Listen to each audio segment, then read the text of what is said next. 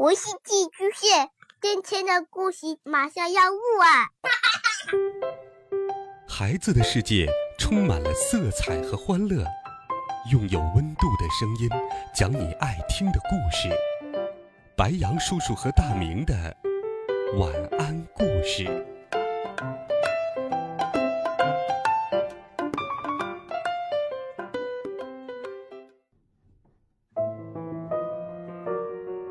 小朋友们、同学们，大家好，欢迎收听白羊叔叔讲故事。今天，白羊叔叔继续带你走进《神探猫破案冒险集》的好听故事。上一回我们讲到，著名厨师皮埃尔·佩特离奇失踪。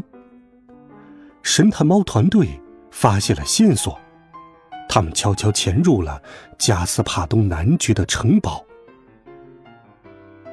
继续来听，《谁绑架了主厨》第五集，挑选厨师。四只猫咪沿着墙角敏捷的移动了起来。月光先生走在最前面，他的身后依次跟着多多、鹏鹏以及约瑟芬。抵达门外后，月光不禁将脑袋。探进了房间。这是一间宽敞的餐厅，长长的餐桌上铺着一张亚麻桌布，摆满了美味佳肴，还有随处可见的银色烛台。然而，即便餐桌巨大无比，却只有一个位子前摆放了餐具。位子上坐着一名异常肥胖的女士。整整三把软椅。并列排放，这才容下他巨大的身体。就是他，鹏鹏悄声说道：“我认识，他就是玛丽安·德尔·加斯帕东。”月光立刻在送饭菜的推车后头为大家找到了一个藏身地。约瑟芬刚把尾巴收起在推车后，管家就宣布道：“男爵夫人。”厨师已到，可是出乎大家的意料。呀，这根本不是皮埃尔啊！鹏鹏立刻注意到了这一点。没错，真的不是他。皮埃尔·佩特是位高个小伙，长着栗色的头发和八字胡。可刚刚走进餐厅的这位厨师呢？一头浅黄色的头发，似乎还上了年纪。只见他双手捧着一个银色的托盘，深深鞠了一躬，随后便做起了自我介绍：“早上好，男爵夫人。”他的话里充满了浓重的德语口音。“我叫弗朗茨·土豆斯坦，这是我为您准备的拿手菜——生姜芥末味香肠。”左肉桂甘蓝。男爵夫人的塌鼻子不禁发出了轻蔑的哼气声。嗯。与此同时，厨师已经把银色的托盘放到了他的面前。贵妇人拿起一把叉子，切下一小段香肠，抿起爬满了皱纹的嘴巴，露出一脸神圣的表情。安静的品尝起来，可很快，他就爆发出了吼声：“哦，不，不！我从没吃过比这更恶心的东西了！拿开，赶紧给我拿开！”月光实在不能理解，眼前究竟发生了什么？那个弗朗茨到底是谁？而且，为什么在这里的是他？而不是皮埃尔。这位可怜的厨师拿着他不幸的香肠跑出了客厅，可仅仅过了几秒钟的时间，又一位厨师进入了房间。这回是个一头乌发、长着浓密胡子的男人。好吧，你们一定已经听明白了，他也不是皮埃尔·佩特。早上好，新来的厨师大声说道：“我叫马里奥肉丸，为您烹制了多汁鲜美的羊杂意大利面，配菜有大蒜、卷心菜和蜂蜜花，绝对的人间美味。”一秒钟不到，这位马里奥肉丸也从客厅逃了出去。至于男爵夫人嘛，当然是在他身后骂骂咧咧的批判着刚入口的卷心菜和蜂蜜花。很快，第三位厨师又在餐厅里进行了自我介绍。孔尼基瓦，那个厨师小步走上前来，原来。他是个日本人。我的名字是手卷一郎，今天为您准备了超级可口的金枪鱼寿司。男爵夫人也尝了一口，但他立刻吐出舌头，一副惊呆的样子。这、这、这个金枪鱼居然是生的！当然了，夫人。手卷一郎淡定的回答道：“寿司本来就是用生鱼片做成的，它可是日本的特色菜。生鱼片什么玩意儿？太恐怖了！哦，我怎么这么可怜？”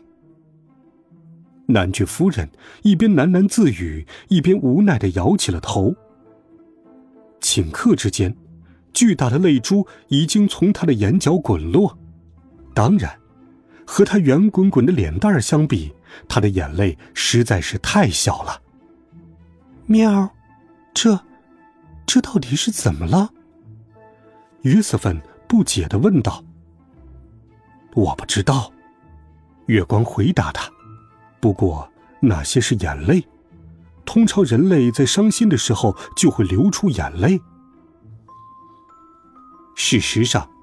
男爵夫人的表情的确很悲伤，或者应该说是绝望。我该怎么办？我该怎么办？我快完蛋了！他抽泣着说道。紧挨在食品推车后的四只猫面面相觑，不知所措。为什么男爵夫人会绝望成这样？就算那些厨师做的菜不能让他感到满意，也不至于哭闹成这般模样吧？尤其是眼前的这一幕和皮埃尔·佩特又有什么关系呢？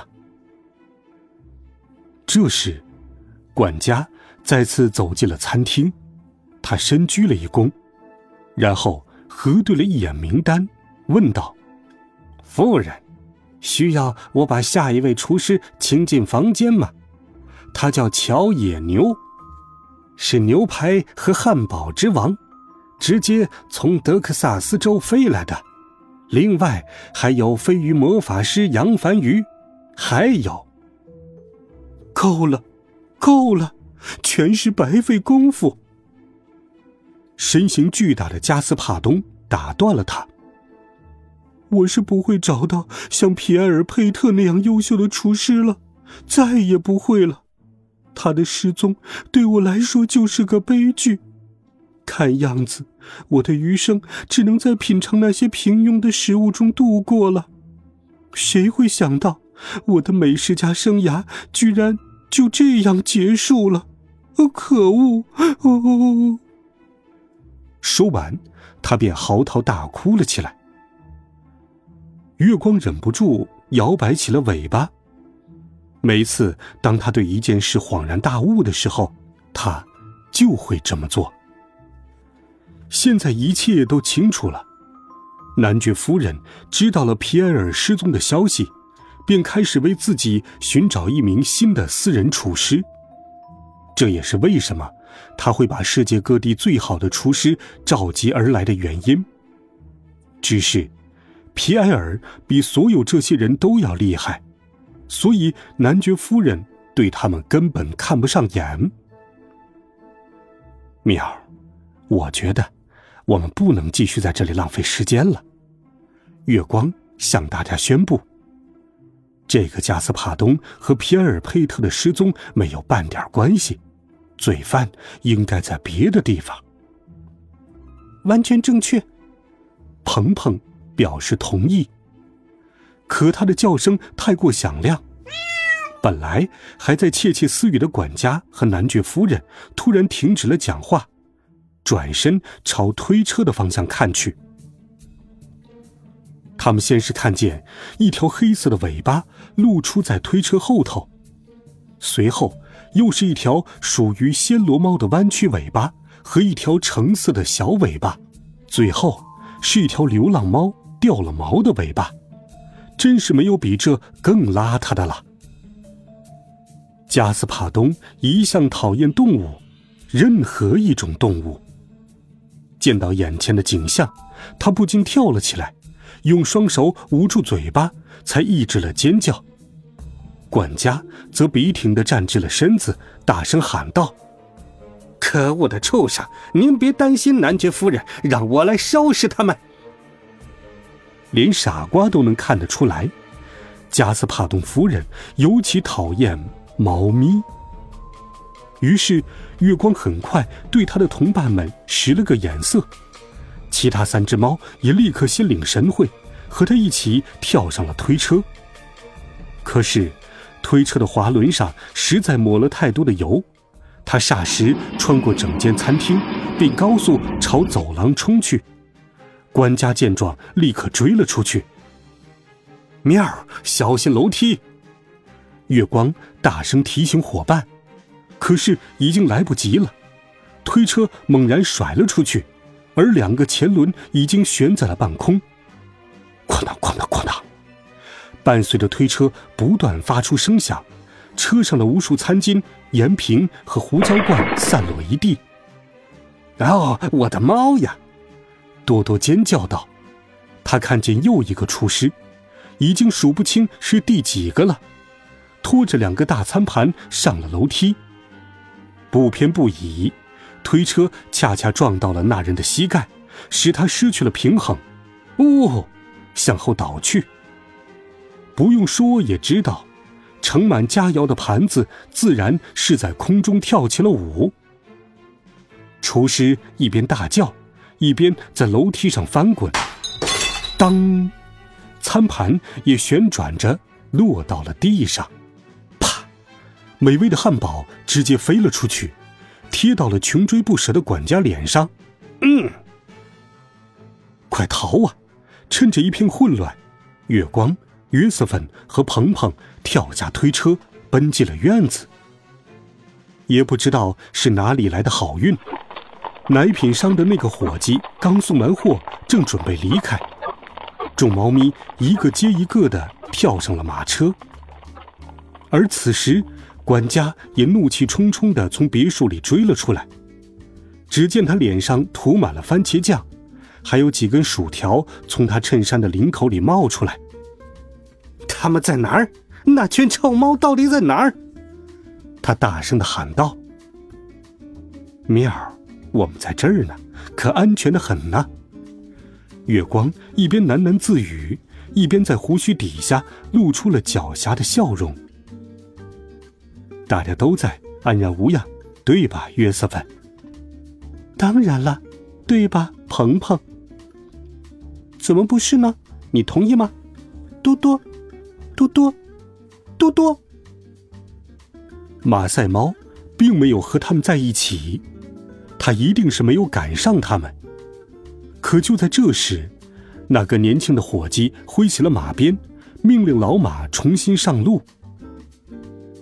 我们不能扔下多多，约瑟芬斩钉截铁的说道：“月光，我们必须想想办法。”可他还没来得及说完，一个熟悉的身影就从别墅大门冲了出来。他一头撞向管家的脚踝，砰！管家被他这么一绊，一屁股跌倒在花园的鹅卵石地面上，随后拼命向他们跑来。在这儿呢，是多多。鹏鹏喊道：“加油啊，多多，跳上来，你就快成功了。”约瑟芬为他加油鼓劲儿。流浪猫没有让他再重复第二遍，他奋力一跃，终于追上了自己的同伴。这时，月光发现有样东西好像从多多的嘴里冒了出来。喵，那又是什么玩意儿？我们能知道你究竟去了哪里吗？月光问。嗯，哎瞧你急的，我只是去厨房晃悠了一圈嘛。多多一边吃着一小块粉红色的食物，一边解释道：“我去找了那个日本厨师，你们知道的吗？就是那个做寿司的。男爵夫人不喜欢生鱼片，那是他的事儿。我可是觉得他们美味无比呢。”喵。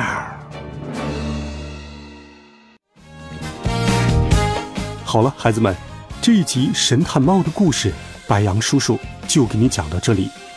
温暖讲述，为爱发声。每天，白羊叔叔讲故事都会陪伴在你的身旁。我们明天见，晚安，好梦。